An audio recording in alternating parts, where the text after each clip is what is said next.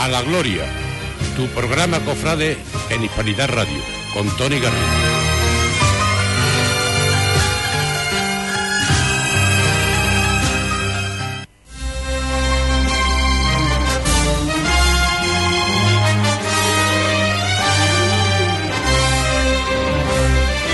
Muy buenas tardes, cofrades. Esto es A la Gloria, el programa de Semana Santa de Hispanidad Radio. Soy Tony Garrido y hoy os traemos un nuevo programa para hablar sobre toda la actualidad cofrade y también algo muy especial que a todos nos gusta, la historia, los orígenes de nuestra Semana Santa, algo que seguro que os tendrá inquieto y con muchísimas ganas de escuchar. Y por eso hoy os traemos un invitado muy especial para contar todas estas cosas. Pero antes de comenzar, vamos a anunciar cuál es la pregunta del día para que todos los que queráis participéis a través de nuestras redes sociales y nos comentéis la pregunta. Fran, ¿cuál es la pregunta? Buenas tardes en primer lugar. Buenas tardes, Tony. La pregunta de hoy es, eh, ¿cuál es tu recogida favorita y por qué? Pues ahí tienen ustedes la pregunta, ya saben que pueden interactuar a través del el Instagram Cofradías Huelva o a través también de nuestra página web o la cuenta de YouTube que también la tenemos a vuestra disposición. Y nosotros sin más preámbulos vamos a hablar sobre este programa especial que queríamos llevarle sobre los orígenes de la Semana Santa de Huelva y para ello tenemos un vídeo introductorio en el que vamos a escuchar cuáles son precisamente esos primeros pasos que dan las cofradías en Huelva, cuál es ese origen, esa historia de la Semana Santa de Huelva.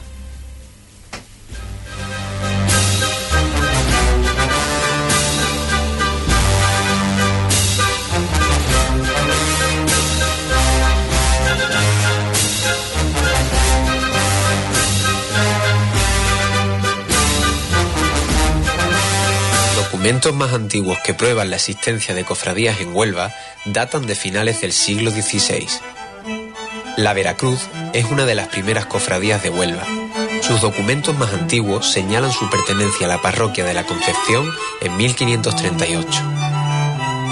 El Santo Entierro, de la que se tiene constancia en 1573, llegó a ser una cofradía con gran patrimonio.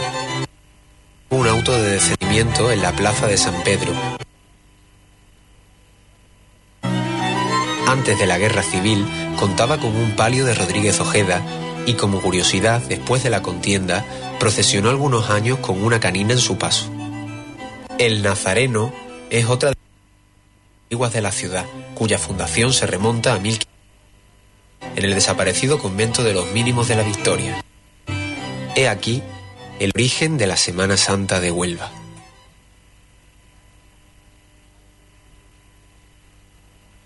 Pues ya tienen ustedes esas nociones de los orígenes de la Semana Santa de Huelva, pero nosotros queremos indagar, queremos investigar y ahondar en esos orígenes, en esa historia, y para ello les traemos a un invitado muy importante, muy especial para nosotros porque es uno de los que más ha investigado en esta materia. Él eh, tiene esta profesión, él es profesor de historia en la Universidad de Huelva y hoy ha querido acompañarnos para hablarnos sobre todos estos temas. Buenas tardes, muchísimas gracias Manuel José de Lara por estar con nosotros. Hola, buenas tardes, un placer. Cuéntanos cuáles son esos orígenes de la Semana Santa en nuestra ciudad, Manuel José. Bueno, mm, para remontarnos a los orígenes de la Semana Santa, de la Semana Santa, digamos, profesional, ¿no? Como eh, de las hermandades o las cofradías de Huelva, ahora mismo, en el estado de nuestros conocimientos, tenemos que, irnos al siglo XVI. No porque el siglo XVI sea exactamente el origen, sino porque documentalmente estamos muy encorsetados. Antes del siglo XVI la documentación que hay eh, sobre Huelva es bastante escasa y no tenemos posibilidad de rastrear las hermandades, mm, por ejemplo, en el siglo XV, porque no hay documentación. Somos esclavos, somos rehenes de la documentación. Eh, hay que tener en cuenta también que, las hermandades de Huelva no tienen un patrimonio documental propio, con algunas excepciones. Por ejemplo, el Santo Entierro tiene eh, fragmentariamente algunos fondos documentales, pero la mayor parte de las hermandades no han sido cuidadosas con el patrimonio documental y eso hace que los historiadores tengamos que ir a referencias indirectas, es decir, a aprobaciones de reglas, a pleitos que están hoy, por ejemplo, en el archivo diocesano, que son, digamos, referencias muy fragmentarias. Es muy difícil hacer una historia de las hermandades mm, con ese escaso y, disperso, eh, digamos, bagaje documental.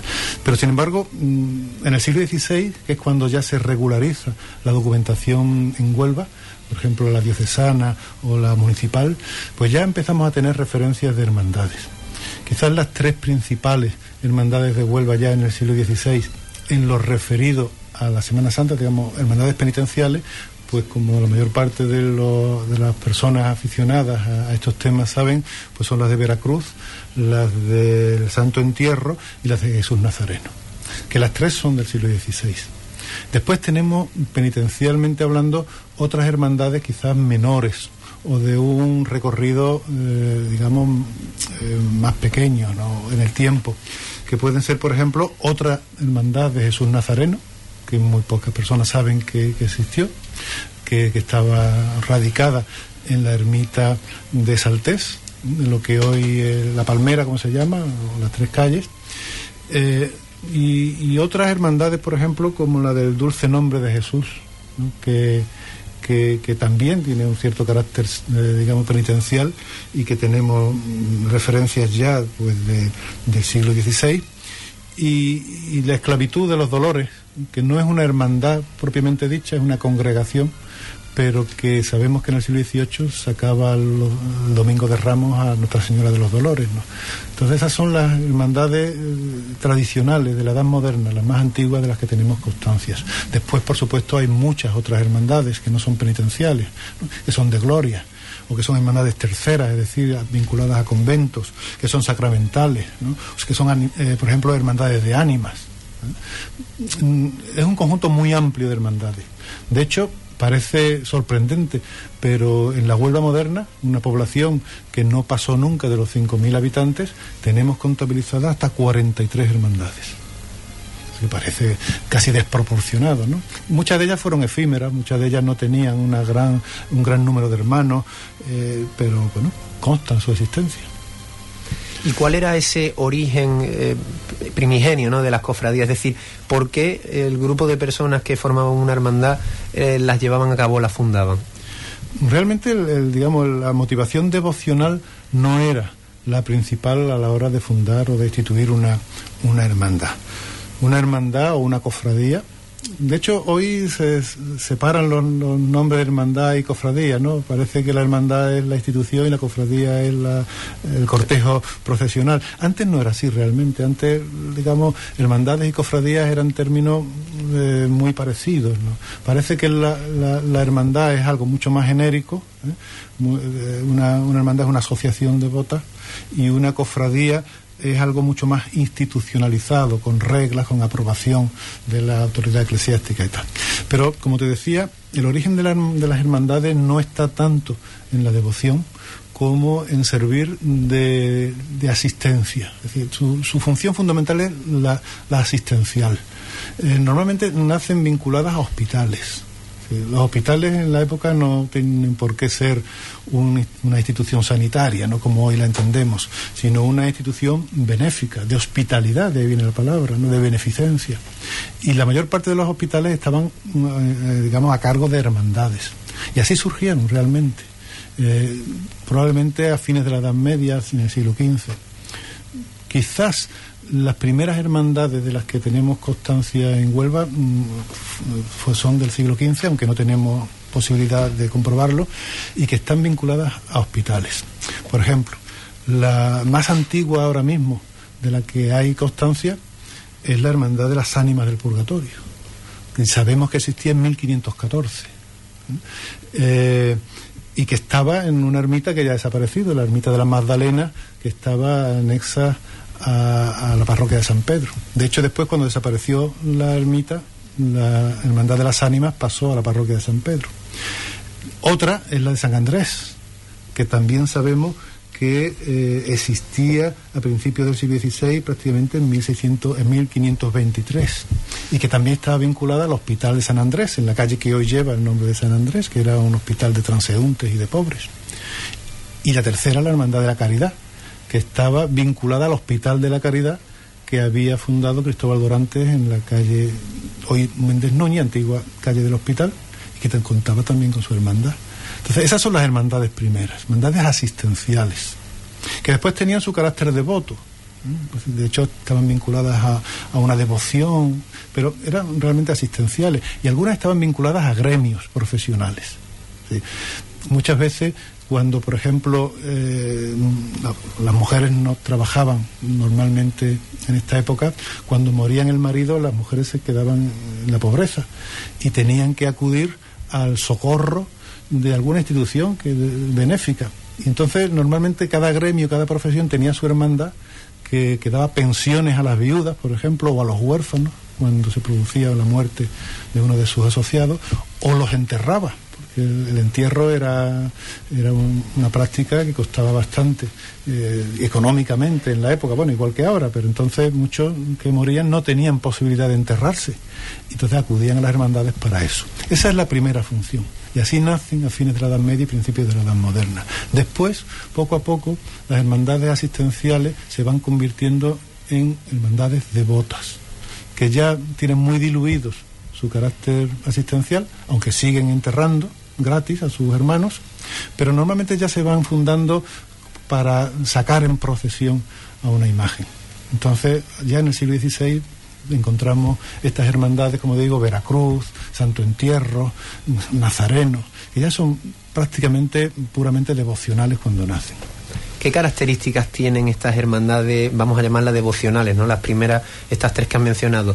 No sé em, cómo se organizaban, si llevan a cabo estación de penitencia, algún tipo de auto de descendimiento, no sé qué, tipo de celebraciones llevan a cabo. Sí, normalmente estas hermandades, que son sobre todo penitenciales, pues tenían sus procesiones el Viernes Santo, por ejemplo, Santo Entierro o Nazareno de madrugada. Y, y eso hay constancia. Un poquito más tardíamente, cuando ya la documentación nos permite pues, pues verlo, ya probablemente las primeras manifestaciones de procesiones las tenemos a fines del siglo XVI. Lo cual no quiere decir que no existan antes, simplemente que no podemos comprobarlo documentalmente. Eran eh, asociaciones devotas muchas veces muy informales. No tenemos que pensar en que eran hermandades como hoy, institucionalmente, ¿no? con, una serie de cargos bien definidos, con unas elecciones, con unas reglas. Muchas de estas hermandades nacieron sin reglas y, con un funcionamiento, como digo, un poco informal. ¿eh? Prácticamente hasta el siglo XVIII el mundo de las hermandades era bastante informal. Fue Carlos III, fue el mundo ilustrado, el que exigió, antes incluso que, la propia autoridad eclesiástica que exigió que las hermandades tuvieran unos estatutos aprobados por, la, por el Consejo de Castilla. Y entonces, y todos los que no tuvieran estatutos aprobados por el Consejo de Castilla iban a desaparecer en el mundo ya, digamos, ilustrado del, del siglo XVIII. Antes había hermandades que tenían estatutos y había hermandades que no tenían estatutos. Había hermandades que tenían unas elecciones y se renovaban anualmente los cargos y había hermandades en que el cargo era prácticamente vitalicio. Por ejemplo, el Santo Entierro, pues toda, toda su vida fue Diego de Guzmán y Quesada, célebre personaje que hoy da nombre a un instituto de Huelva y que fue un hidalgo de la segunda mitad del siglo XVII. Él fue toda su vida hermano mayor del Santo Entierro y ahí no había elecciones ni había nada. Había hermandades que tenían muchos, muchos hermanos, por ejemplo, la hermandad que tenía más hermanos en la Huelva moderna no era penitencial, era San Antonio de Padua, que era una hermandad del convento de San Francisco. Y había hermandades que tenían muy pocos hermanos. Incluso se da la anécdota de que en el siglo XVIII, por ejemplo, la hermandad del Santísimo Sacramento de la Concepción llegó a tener un solo hermano que por supuesto era el hermano mayor. Así lo decía la documentación. la Hermandad del Santísimo Sacramento compuesta por el hermano mayor, que era el único hermano. Y podemos considerar, bueno, ¿y cómo es posible que una hermandad tenga un solo hermano? Es que hay que tener en cuenta que esa hermandad tenía un patrimonio, tenía unas rentas y había que administrarlas. Y no se podía quedar sin hermanos porque, porque había que hacer algo con ese patrimonio. Y, bueno, se esperaba que remontara. Pero que, el mundo de las hermandades es un mundo muy diferente del de hoy. Hay que también tener en cuenta que las hermandades, por ejemplo, de Semana Santa, las penitenciales, no eran las más poderosas, ni eran las que tenían más hermanos. Normalmente eran las dedicadas a los santos las que tenían más hermanos, o las hermandades terceras, como te decía antes, que son las vinculadas a conventos. La hermandad, por ejemplo, de San Francisco de Asís, de San Francisco de Paula, la hermandad de la Merced, mm, que eran, digamos, mm, asociaciones de, personas seglares, personas laicas, mm, que vestían muchas veces el hábito de la orden, sin tener votos, pero que estaban de esa manera vinculados al convento.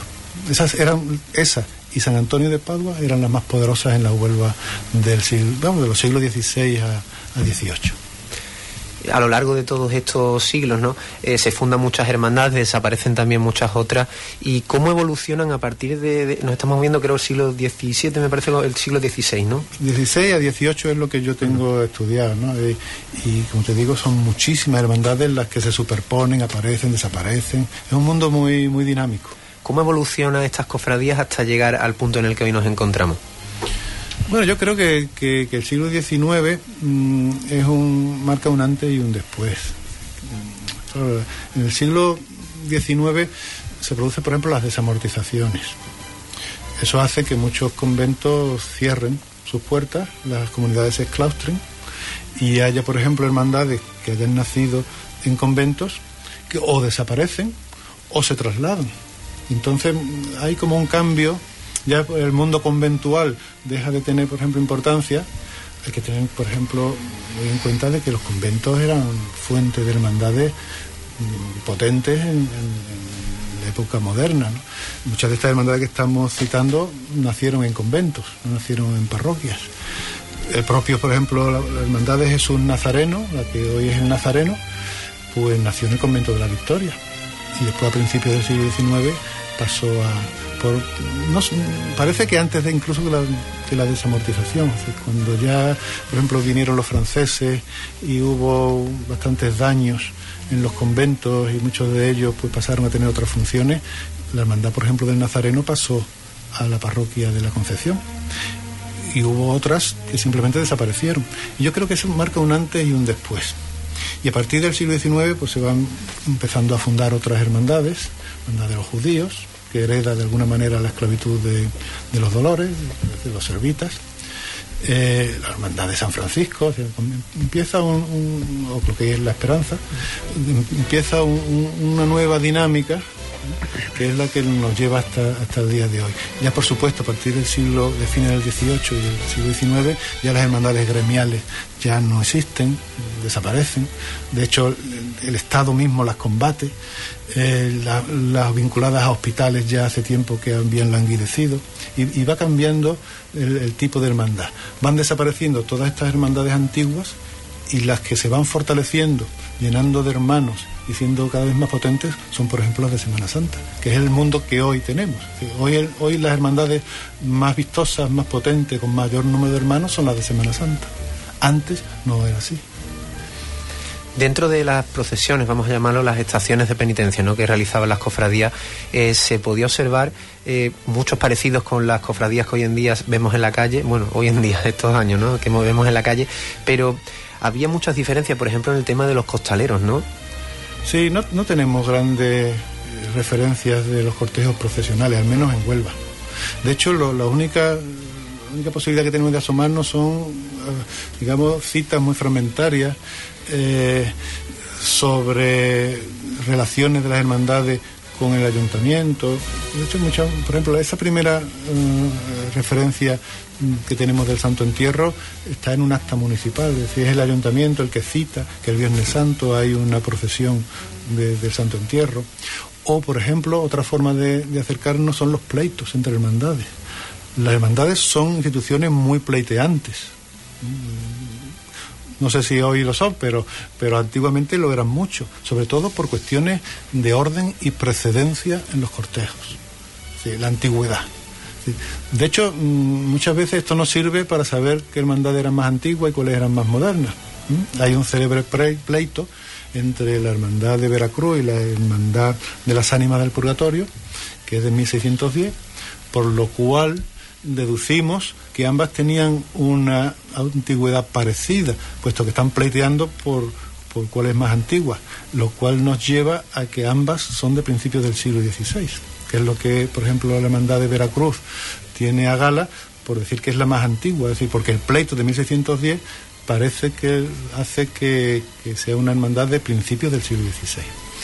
Y en esos pleitos, a veces vinculadas a la procesión del Corpus, pues las hermandades se pelean, como digo, por, la, por, por sus cortejos. En el corpus salían todas las hermandades, igual que ahora, pero pero, pero entonces con, con, una mayor importancia, puesto que la procesión del corpus en, en, la Edad Moderna, pues el momento en que toda la sociedad desfilaba en orden y, con compostura. Y las, las hermandades se pelean a menudo judicialmente por demostrar quién tiene que salir antes y quién tiene que salir después. Y eso a los historiadores nos gusta, porque entonces nos asomamos a, a, estos, a estos temas. Hay veces que esas peleas no son judiciales. No en Huelva, no lo encontré en Huelva, pero en Trigueros sí me he encontrado hermandades que se han peleado físicamente a barazos, a golpes, a barazos, dando con la vara en las cabezas, por cuestiones de orden y precedencia. Después no tenemos muchas referencias sobre costaleros, sobre los pasos. Eso comienza ya en el siglo XIX cuando tenemos ya las primeras fotografías, a fines del siglo XIX, principios del XX, las primeras fotografías. Pero, pero nunca he encontrado yo, por ejemplo, una referencia histórica sobre los costaleros, sobre los pasos. No son, claro, como no tenemos documentación propia de las hermandades, todo eso se nos escapa. Y, y el ayuntamiento o el obispado no estaba preocupado por esas cosas.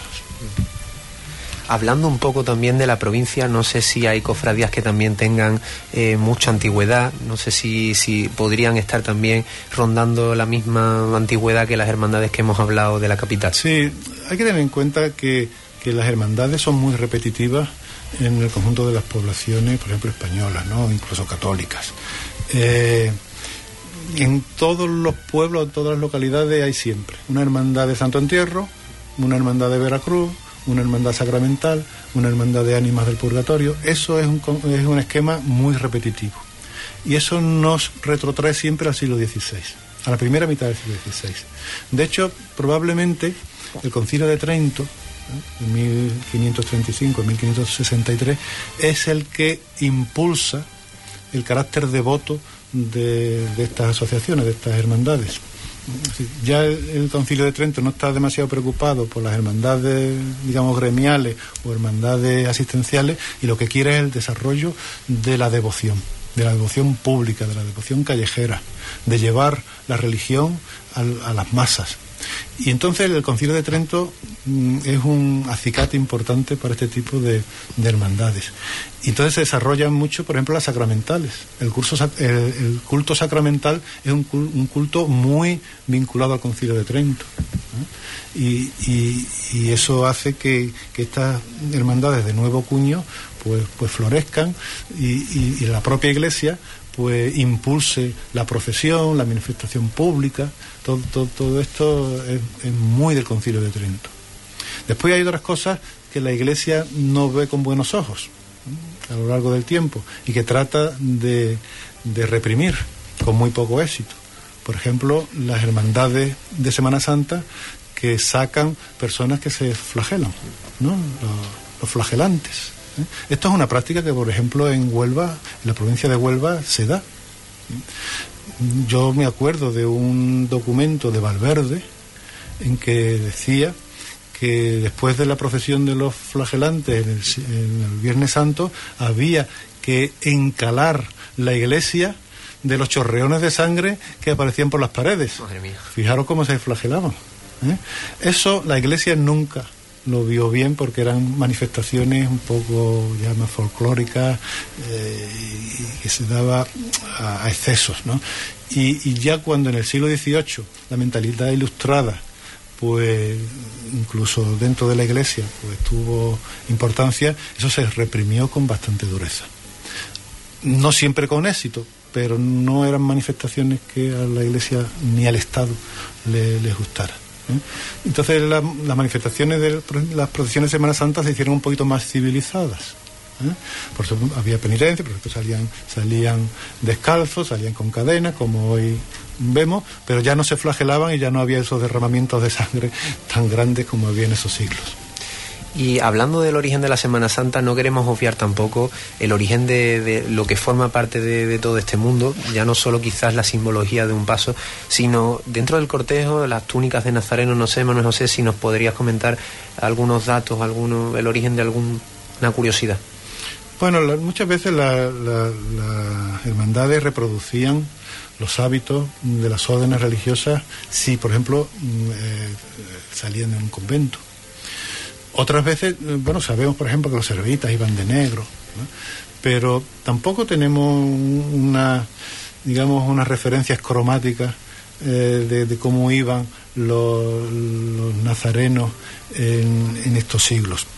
se supone que eran con, con, bueno, con túnicas bastante sencillas, muchas veces pardas, no eran unos colores muy institucionalizados, porque ya te digo que las hermandades no estaban muy institucionalizadas. Entonces era un mundo muy, muy disperso, no había una reglamentación, no había una uniformidad, ni una homogeneidad, ni muchísimo menos. A partir del siglo XIX sí. A partir del siglo XIX ya esas cosas las hermandades las toman mucho más en serio.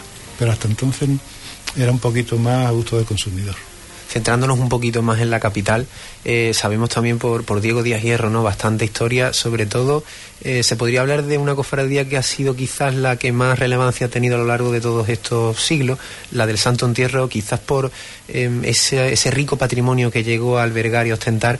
Eh, ¿Nos podrías decir cuáles fueron sus devenires? Es decir, tengo entendido que comenzó en San Pedro, después en la Ermita de la Soledad. ¿Cuál es la historia del Santo Entierro? Mm, lo sabemos gracias a Diego Díaz Hierro, como, muy bien dice. Diego Díaz Hierro es el gran padre de la historia de Huelva y por supuesto de la historia de la Semana Santa. Muchos de los que han venido después han bebido de la fuente de Diego de Hierro, a veces citándolo y a veces no. Pero, por ejemplo, en el tema de la, de la ermita de la soledad y su relación con el Santo Entierro lo sabemos muy bien por un libro que se publicó en 1972, que es Huelva el Apóstol Santiago, que a pesar de que tiene ese nombre que parece que despista, realmente trata de la ermita de la soledad. La, Hermandad de Santo Entierro se fundó en la ermita, la ermita de la Soledad. No sabemos exactamente cuándo, aunque sospechamos que a mediados del siglo XVI. Lo digo porque en 1651 hay un, documento de don Pedro de Guzmán y Quesada donde dice que la hermandad tiene al menos 100 años. Con lo cual, retrotrayéndonos en el tiempo, nos da la cifra o la, o la fecha de 1651 551, aunque no sea exacta, más o menos a mediados del siglo XVI se debió fundar. Y, tuvo algunas vicisitudes, como muchas otras hermandades, porque a principios del siglo XVI, pues la Hermandad del Santo Entierro mm, y Nuestra Señora de la Soledad, pues pasó por una época difícil, igual que la ermita. Estaba práctica, la ermita estaba prácticamente en ruinas y hasta la llegada de la familia Guzmán y Quesada, que es una familia jiennense que, está vinculada eh, con la familia de los duques de Medina Sidonia, son guzmanes como, como los duques, y se establecen en Huelva y se hacen patronos de la ermita de la Soledad. El patronazgo es una, una forma de dominio sobre, la, sobre una institución, sobre una ermita en este caso, que le permite enterrarse en ella a cambio de costear pues los gastos litúrgicos. Y la, familia Guzmán y Quesada se hace con el patronazgo de la, familia, de la Ermita de la Soledad y revitaliza la hermandad. Diego de Guzmán y Quesada, el más conocido de esta familia, es hermano mayor, como decía antes, toda su vida y entrega dinero a la hermandad y la revitaliza. De hecho, en el siglo XVIII, estamos hablando de la segunda mitad del siglo XVII, y ya en el siglo XVIII podemos considerar que la hermandad del, Santo Entierro es la más prestigiosa de Huelva con mucha diferencia y a ella pertenece, como dice en la fuente, lo mejor de la sociedad onubense. Y además hay una reestructuración de la, de la hermandad mm, que acepta, eh, creo que son 50 eh, hermanos laicos y 50 hermanos eclesiásticos, de las mejores familias. Y entonces, pues es una hermandad muy elitista elitista. Hoy, de hecho, es la hermandad oficial, digamos, de la Semana Santa, y eso lo ha heredado del siglo XVIII, como decía, es, la hermandad más elitista. Hay que tener en cuenta que hay hermandades más vinculadas a la élite social y hay, hay hermandades más populares. Esto, que a lo mejor hoy es reconocible en, en, algunas hermandades que se llaman de barrio, de centro y tal, en esa época era mucho más perceptible había hermandades vinculadas a los pescadores, por ejemplo, a los campesinos, a los artesanos, y había otras más vinculadas o al clero o a la élite social, o incluso a los miembros del cabildo. La Hermandad de Santo Entierro es una de ellas. Y de hecho es la que, la que nos ha dejado más testimonios históricos, puesto que tenemos un libro de, de, que está hoy en el archivo municipal, un libro del, de la Hermandad del Santo Entierro, donde están sus elecciones, están sus cargos, y sabemos más de esta hermandad que de otras. Y a lo largo de todos estos siglos, ¿no? Estamos hablando de moviéndonos en muchos siglos, que no es poca cosa precisamente lo que estamos diciendo. Pero mm, si pudieras compartir con nosotros algunas curiosidades, tipo, hemos mencionado antes en el vídeo que la Hermandad del Santo Entierro llegó a procesionar con un trazo al sepulcro, con una canina. Eh, no sé si, si hay alguna curiosidad, los autos del descendimiento, el encuentro de imágenes en la Plaza de San Pedro. Sí, lo, quizás lo, lo más reseñable es la costumbre que tenía, o la, la, práctica que tenían los Viernes Santos, la Hermandad del Santo Entierro, de hacer el descendimiento de la cruz. El Cristo del, Santo Entierro era un Cristo articulado, es decir, que los miembros eh, tenían articulaciones y se podían mover, y, y el Viernes Santo, antes de la procesión, bajaban al Cristo de la cruz y lo ponían en la urna. Y eso se hacía ante el público allí delante de la ermita de la Soledad y, era una práctica eh, bueno, que, después fue languideciendo, se terminó perdiendo, pero que en los siglos de la Edad Moderna era una práctica piadosa importante. ¿no? creo que ese era el elemento de la Semana Santa de, Huelva más característico. Mm, también quizás podríamos hablar de la Hermandad del Nazareno. La Hermandad del Nazareno, de las tres principales del siglo XVI es la más tardía. Eh, la hermandad pone en el, intradós del arco de su capilla que la fecha de fundación es 1583, aunque esa, esa fecha es la de la fundación del convento y no, parece razonable que se fundara el convento y la hermandad al mismo tiempo, sobre todo porque había que hacer un edificio que fuera provisional eh, y, había que, bueno, que, tener unos ornamentos litúrgicos. Lo que sabemos, por ejemplo, de la fundación del, del Nazareno es que estaba fundado antes de 1591. De 1591 porque sabemos, y hay referencias históricas, de que ya estaba fundada la hermandad cuando el convento cambió de localización, porque el convento se fundó en 1583 al final de la calle del puerto, estamos hablando del convento de la Victoria, de frailes mínimos de San Francisco de Paula, y en 1591, por razones de humedad, porque el edificio era muy húmedo, pues se fueron un poquito más arriba de la calle. Y antes de, esa, de ese traslado ya estaba entonces, realmente la fecha de fundación de la hermandad está entre 1583 y 1591, quizás más cerca de la segunda fecha. Y quizás muy, curioso es el patronato que tuvieron eh, los hermanos de, del Nazareno de una familia también muy importante en la Huelva de los siglos XVIII y XIX, que es la familia de los Trianes. La familia de los Trianes es una familia ayamontina que se traslada a Huelva para estar más cerca de Cádiz, en esos momentos en que Cádiz era sede de la Casa de la Contratación y era, digamos, el centro del comercio. La familia de los Trianes era una familia comerciante que se establece en Huelva a mediados del siglo XVIII. Y se, igual que la de Guzmán y Quesada, se hacen patronos, o se hicieron patronos en el siglo anterior, de la Hermandad de Santo Entierro, los Trianes se hacen patronos de la Hermandad del Nazareno. Son los protectores de la Hermandad del Nazareno durante la última época del siglo XVIII y los principios del siglo XIX desde luego está siendo enriquecedor escuchar tanta historia viva, ¿no? Viva porque la vivimos hoy en día también, tanta historia de la Semana Santa de Huelva. Ha sido un verdadero placer, Manuel José de Lara, tenerte con nosotros hoy aquí. Muchísimas gracias de parte de todo el equipo de Hispanidad Radio. Ya sabes que aquí tienes tu casa en Hispanidad Radio. Muchas gracias. Es un placer para mí hablar de, historia de, de Huelva es a lo que me he dedicado durante muchos años y me he tropezado con, con las hermandades en la documentación muy a menudo y bueno, es un, es un placer poder participar con vosotros en, en esta charla. Pues ahí han escuchado ustedes la entrevista a Manuel José de Lara, profesor de Historia de la Universidad de Huelva, y nosotros vamos a conectar con nuestro compañero Alex Martínez, que está en la exposición de Sebastián Santos Roja, pero antes vamos a ver cuáles son vuestras opiniones a los al mensaje, a la pregunta que lanzamos al inicio del programa. Fran Vázquez, cuéntanos cuáles son esas opiniones de la gente que nos están respondiendo. Bueno, pues nuestro amigo José Miguel Carrillo Leva nos dice que su recogida favorita es la de la Virgen de la Caridad, con todo el barrio volcado en su hermandad y acogiendo a su Virgen. Eduardo Cordero nos comenta que también su Hermandad de la Fe, por ser la última en recogerse y por ser una recogida robada por su barrio de Viaplana, en todo su esplendor y amor hacia sus titulares. Jesús Clavijo Pardo nos traslada que es la de su Cristo de la Redención, en, el, en su barrio, por la calle Almería, camino al asilo. Manuel González Olivares nos dice que se queda con la recogida de la Soledad de María. Y los sones de marchas como Soleada de la, Soleada de la Mano, Amarguras, Valle de Sevilla, etcétera. Marchas clásicas y fúnebres que hacen remover los sentimientos de cada persona. Daniel Ruiz nos dice que también se queda con la recogida de caridad, un momento único en el que muchos hermanos no podemos evitar que se nos ponga un nudo en la garganta. No se le puede poner mejor el broche de oro al Viernes Santo. Daniel Fontella nos dice que su recogida favorita es la recogida de la Hermandad del Nazareno, con toda Huelva en la calle.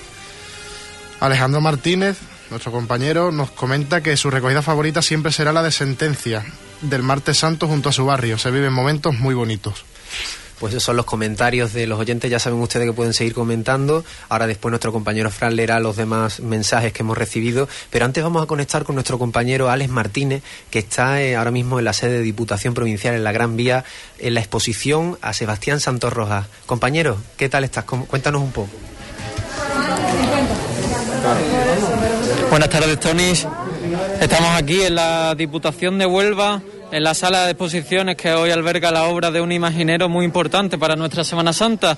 Él fue el autor de la imagen del Nazareno, entre otros muchos, y es de Higuera de la Sierra, de nuestra provincia. Hoy se inaugura esta exposición y hasta aquí nos hemos venido a la Gran Vía para hablar con, en directo con Rocío Calvo, doctora en Historia de Arte y una de las responsables de esta exposición.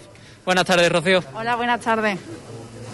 ¿Cómo se siente al poder al poner en valor este este valor que tiene este gran imaginero? Bueno, estoy aquí también con mi compañero Jesús Rica, que somos los dos los, comisarios. Gracias por que estéis aquí, es un gustazo que estéis aquí, además, la primicia, soy de los primeros con los que hablamos. No sé, pues nada, nos sentimos muy felices y muy orgullosos de que por fin Huelva haya saldado esta deuda con, con un ilustre hijo de, de Huelva, en este caso de Higuera de la Sierra, y bueno, creo que era de justicia hacer esta exposición en el 125 aniversario del nacimiento del escultor.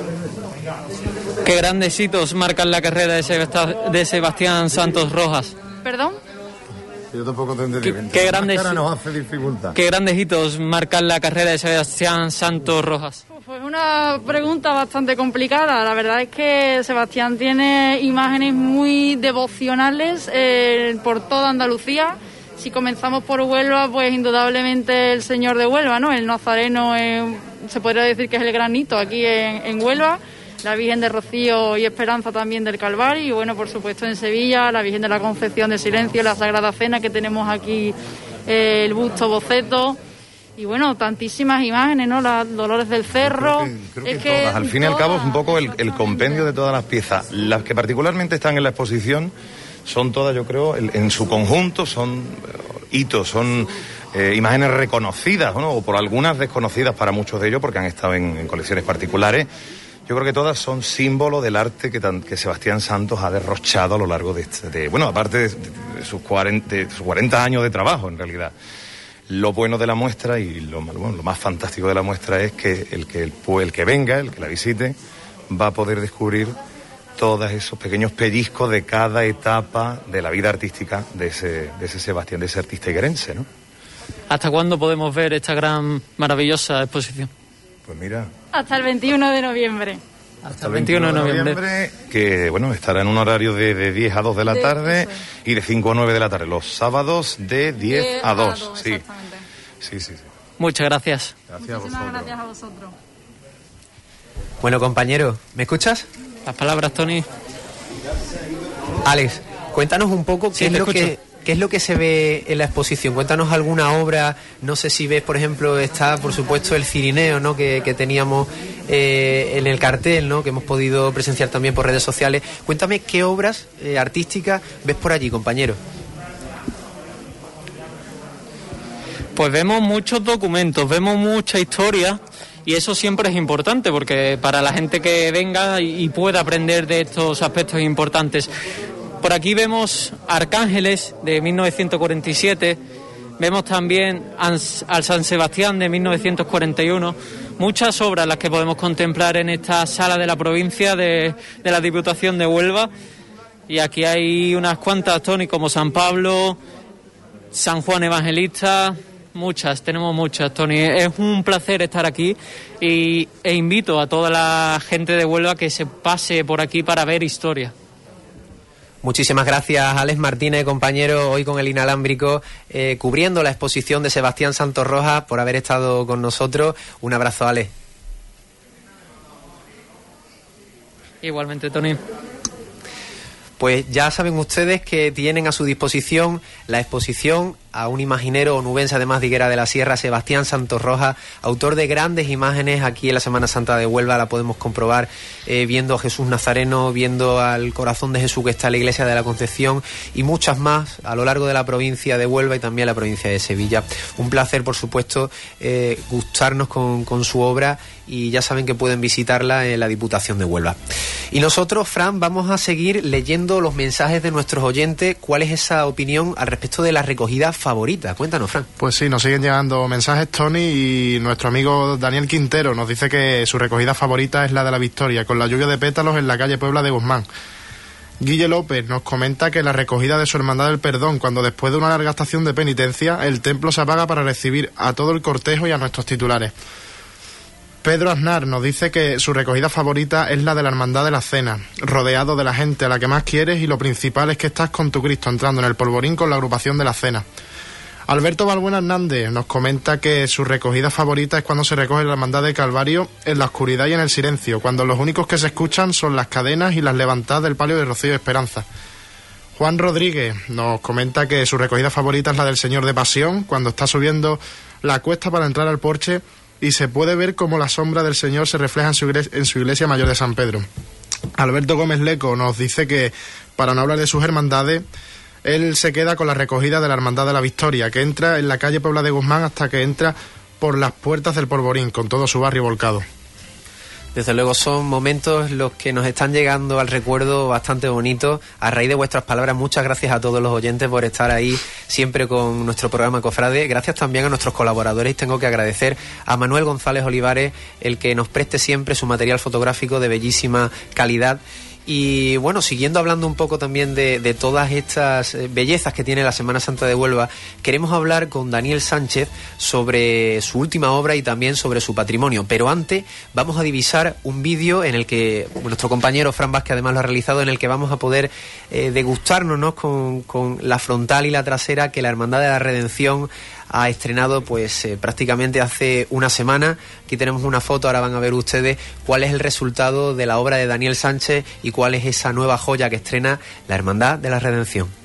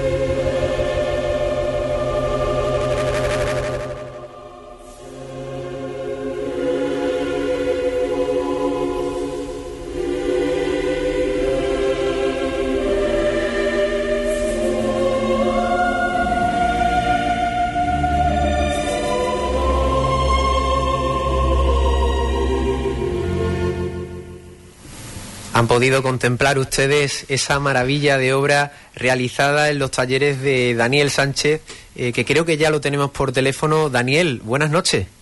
Buenas noches, Tony. Un placer saludarte, eh, de nuevo estar contigo, aunque sea telefónicamente. Cuéntanos qué supone para ti esta nueva joya, esta nueva obra que aportas al patrimonio de la Semana Santa, en este caso la Semana Santonubense. Pues sí, hombre, pues como he comentado en otros medios, es una satisfacción, Tony, y muy orgulloso del trabajo, nos sentimos muy orgullosos en el taller, porque hemos hecho realidad lo que realmente queríamos y teníamos diseñado y teníamos en la cabeza, realmente. Y la verdad, pues siempre uno es un V, se siente y trabajando más para la capital y para una hermandad que necesitaba también ese empuje eh, y esa esa ilusión que tenían ellos puestos en el paso. Entonces, la verdad que muy muy satisfecho, Tony, muy orgulloso. Daniel Sánchez, para los cofrades que no lo conozcan, es un artesano, cofrade, es un tallista, tiene un taller que ha realizado durante muchos años diversas obras de Semana Santa para muchísimas hermandades. Cuéntanos, Daniel, cómo es el origen de toda esta andadura. Pues el origen hace muchísimos años, Tony. La profesión de carpintería es la de mi padre. Mi padre fue natural de Valverde del Camino es carpintero y tallista, pero no aplicado a los religiosos.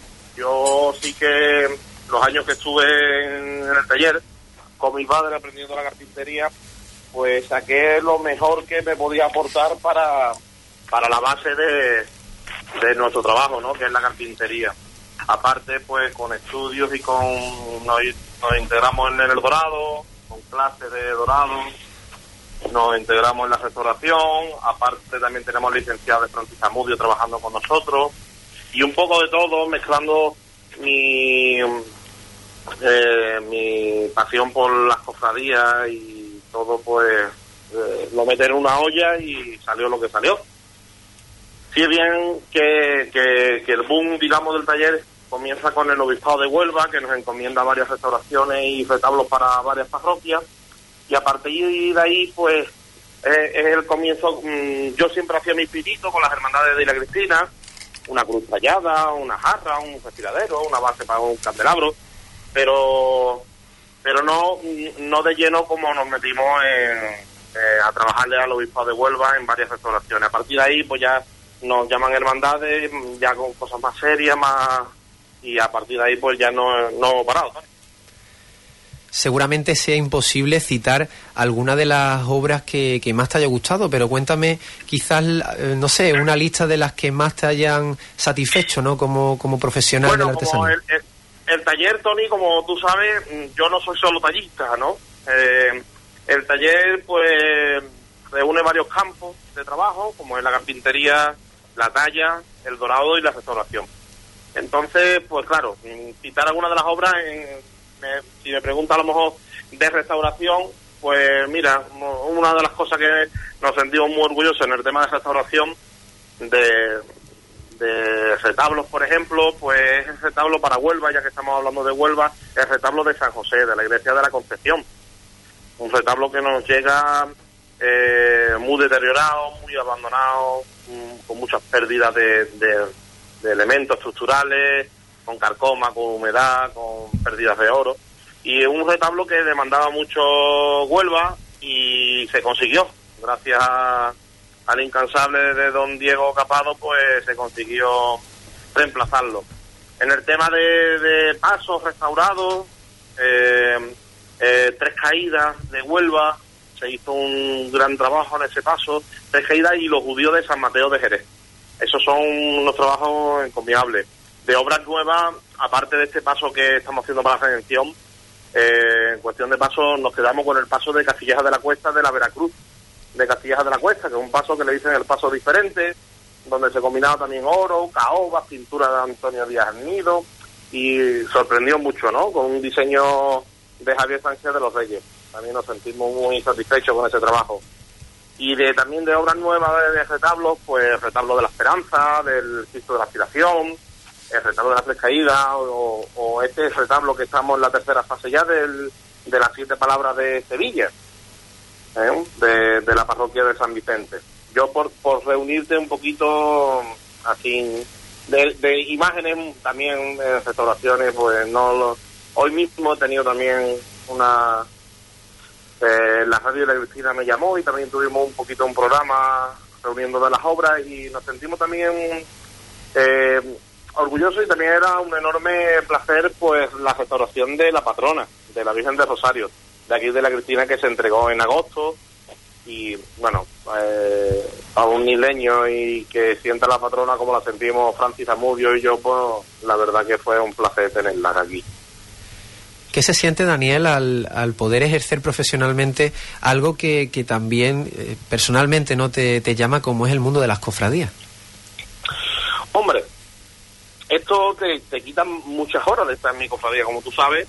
Soy el hermano mayor de la Veracruz Bella Cristina y bueno, te quita muchas horas de estar en la cofradía, como tú, como tú sabes que las hermandades llegan a una hora que suelen estar, aparte, ya quitando que estemos con la pandemia que tenemos encima, ¿no? Pero pero es bonito, es bonito, Tony. Eh, la mezcla de tu taller con las hermandades y que tu trabajo influya sobre hermandades y hermandades, a lo mejor, peñeras y eso, la verdad que, hombre, no tiene todo el tiempo que uno quisiera en cuaresma, que es cuando más trabajamos, y te pierden muchos actos, muchas cosas. Tú sabes que en el mundo del costal, pues también soy capataz de mi cofradía y he sacado muchas cofradías. Y, y me hubiese gustado tener tiempo en la cuaresma siempre, ¿no? Dedicado a este trabajo, pues te limita a esas noches de ensayo que te pierdes con los amigos, pero bueno, la verdad que mm, es bonito esa relación de tu trabajo con las el mundo de las cofradías, porque yo lo viví de pequeñito ¿eh? en las cofradías y bueno, mm, nunca llegué a pensar, era mi ilusión, pero tener eh, el trabajo del cual estamos es nuestra pasión y estamos enamorados y bueno, vamos, que te estoy hablando y estoy dorando, Tony, vamos, no te creas sentar una silla en mi casa, ¿eh? Daniel Sánchez, como siempre, un placer hablar contigo. Tenemos pendiente una visita a tu hermandad en Isla Cristina para hacer un reportaje.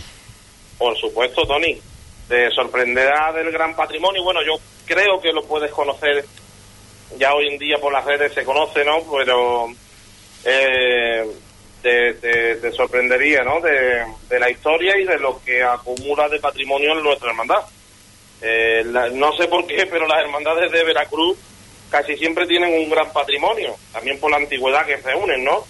Y yo creo que mm, para lo joven que, que Isla Cristina es, ¿eh? un pueblo joven, pues, por, por ejemplo, hablando de mi hermandad, te va a sorprender, va a sorprender el patrimonio tan rico que tiene.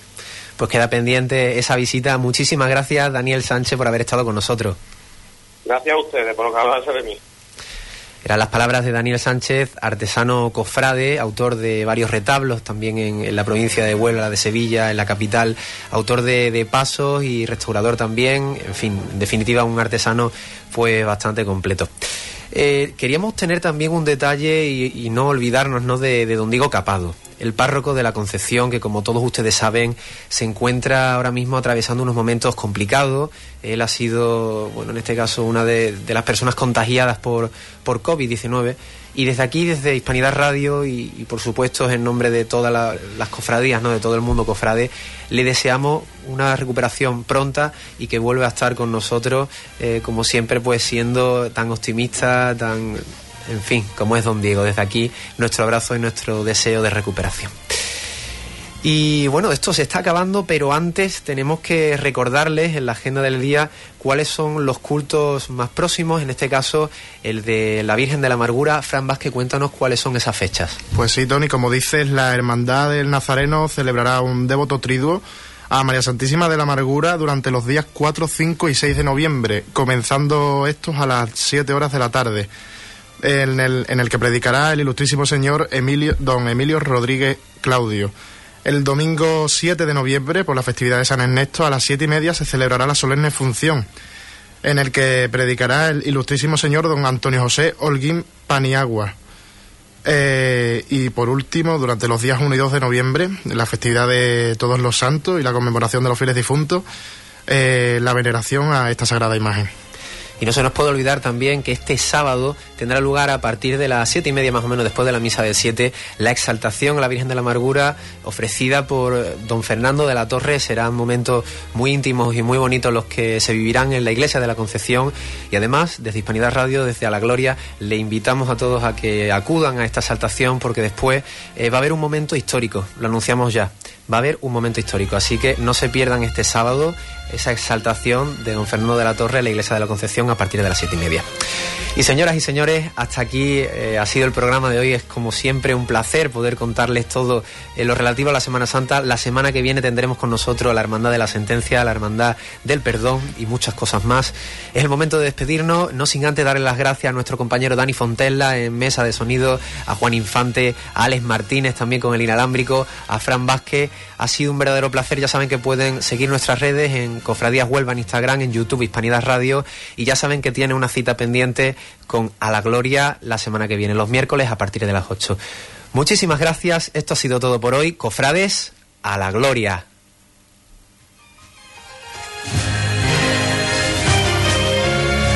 A la Gloria, tu programa Cofrade en Hispanidad Radio, con Tony Garrido.